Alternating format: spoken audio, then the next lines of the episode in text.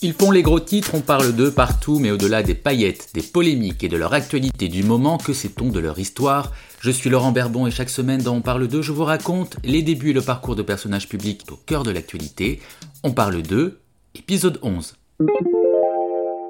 Nom Darose, prénom Hélène, âge 53 ans, profession chef cuisinière, signe particulier, sacrée meilleure femme chef du monde en 2015. En cuisine, Hélène Darroze n'aime pas qu'on l'appelle chef, et pourtant, c'est surtout grâce à Top Chef que le grand public la connaît, même si en 2020, Hélène Darroze a plutôt eu la désagréable sensation de se retrouver au cœur d'un épisode de cauchemar en cuisine. La faute au virus que je ne vous présente plus, fermeture temporaire de ses restaurants, problèmes financiers, Frappée au porte-monnaie, la célèbre chef a aussi contracté le Covid, avec également un comble quand on s'appelle Hélène Darroze, perte du goût et de l'odorat. Mais heureusement, des bonnes nouvelles en 2021, Hélène Darroze en a plein l'assiette, avec d'abord une deuxième étoile au Michelin, pour le Marsan, l'un de ses restaurants parisiens, et une troisième étoile pour son établissement londonien. Cerise sur le gâteau, Hélène Darroze ressort son tablier pour la douzième saison de Top Chef sur M6 le 10 février. Six ans qu'elle chaperonne les candidats avec bienveillance. Déjà que j'aimais son idée de trompe-l'œil, je me rends compte que sa personnalité me plaît aussi. Mais Hélène Darroze, ce n'est pas seulement la télé et des étoiles, c'est surtout 25 ans de métier et la quatrième génération d'une longue lignée de restaurateurs. Hélène Darroze voit le jour le 23 février 1967 à Mont-de-Marsan, un patelin des Landes. Darroze, un nom qui a déjà une longue histoire dans la région, c'est en effet à une vingtaine de kilomètres de là, à Villeneuve-de-Marsan, que 72 ans plus tôt son arrière-grand-père ouvre le relais, une auberge qui devient rapidement une institution. Jean et Charlotte, les grands-parents d'Hélène Darroze, prennent la suite avant de passer eux-mêmes le relais à Francis, le père d'Hélène, et à Claude, son oncle, dans la famille d'Arose, il y a aussi le cousin, Alain, un chef étoilé et accessoirement l'ancien chef d'orchestre des cuisines privées de l'Élysée, époque François Mitterrand. Pendant que son père gère le restaurant et que sa mère bosse à la pharmacie, la jeune Hélène, elle, traîne dans les tabliers de ses grands-mères, Hortense et Charlotte.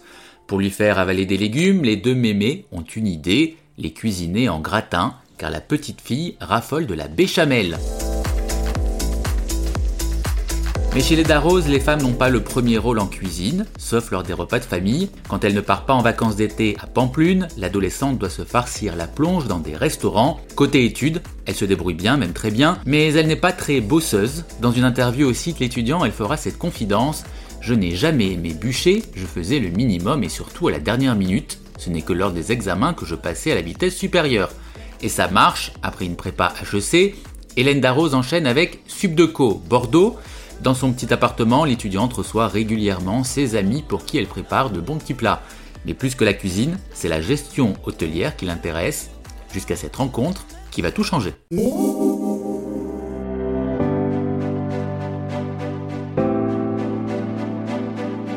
Tout juste diplômée, Hélène Darroze envoie des lettres de motivation à des palaces ou encore à des chaînes de restauration.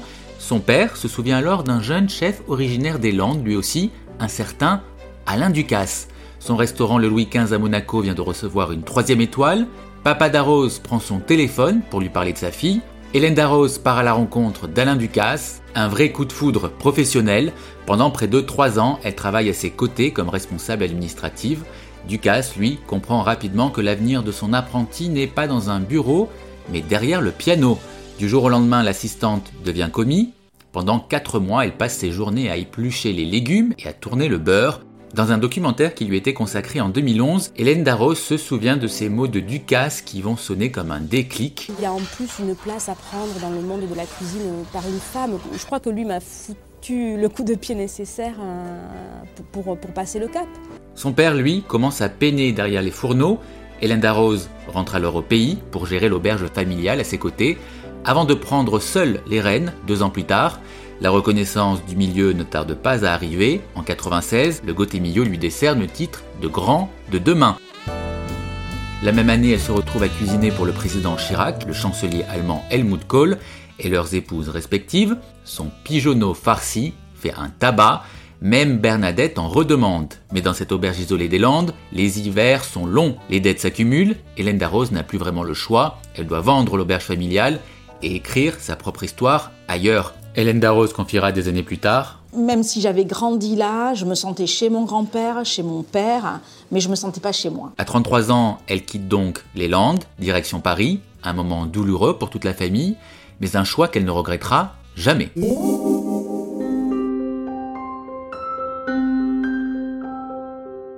Nous sommes en 99, Hélène Darroze ouvre son premier restaurant à Paris, le Marsan. Un an plus tard, elle décroche sa première étoile au Michelin, puis une deuxième trois ans après, jusqu'à ce jour de 2008 où elle reçoit un appel d'une cliente devenue amie, Isabelle Adjani.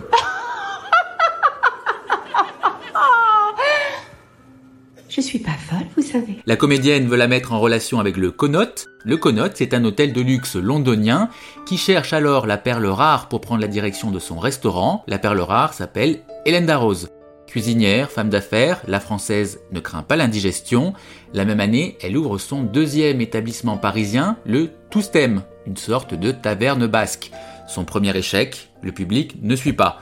En 2010, deuxième coup dur, le Marsan perd sa deuxième étoile. Heureusement, le Connaught, lui, récolte une première étoile puis une deuxième l'année suivante, de quoi redonner l'appétit à Hélène Darroze, qui en 2012 accepte de diriger la cuisine du Raff House, un établissement réputé de Moscou. Entre-temps, l'aventure moscovite a pris fin. En 2015, M6 lui propose d'intégrer le jury de son émission déjà méga populaire, Top Chef,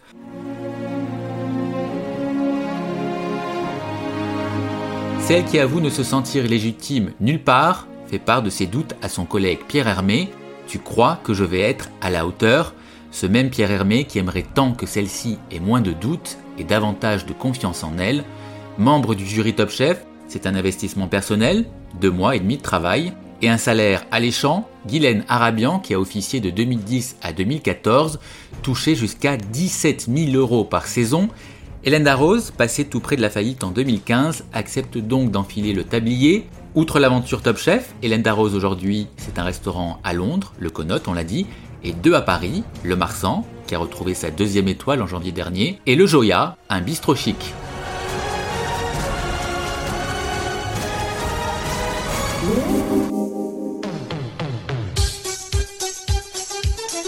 On finit par la minute gossip, une rafale d'infos sans importance mais parfaite pour épater la galerie. C'est parti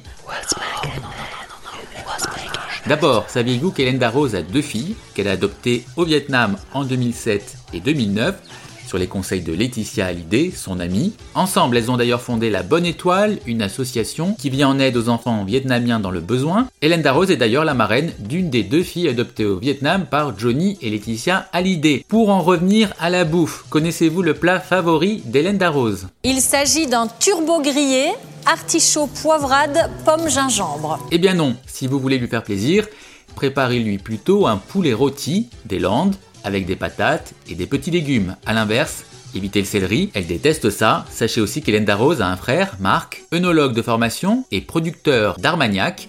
Enfin, connaissez-vous le point commun entre Hélène Darroze et Pixar? Eh bien, la chef a inspiré un des personnages du film Ratatouille, à savoir Colette Tatou, la cuisinière de chez Gusto. Merci d'avoir écouté ce nouvel épisode dont parle 2. Si ce podcast vous plaît, vous pouvez laisser un commentaire et quelques étoiles sur votre plateforme d'écoute, type Apple Podcast. À très bientôt.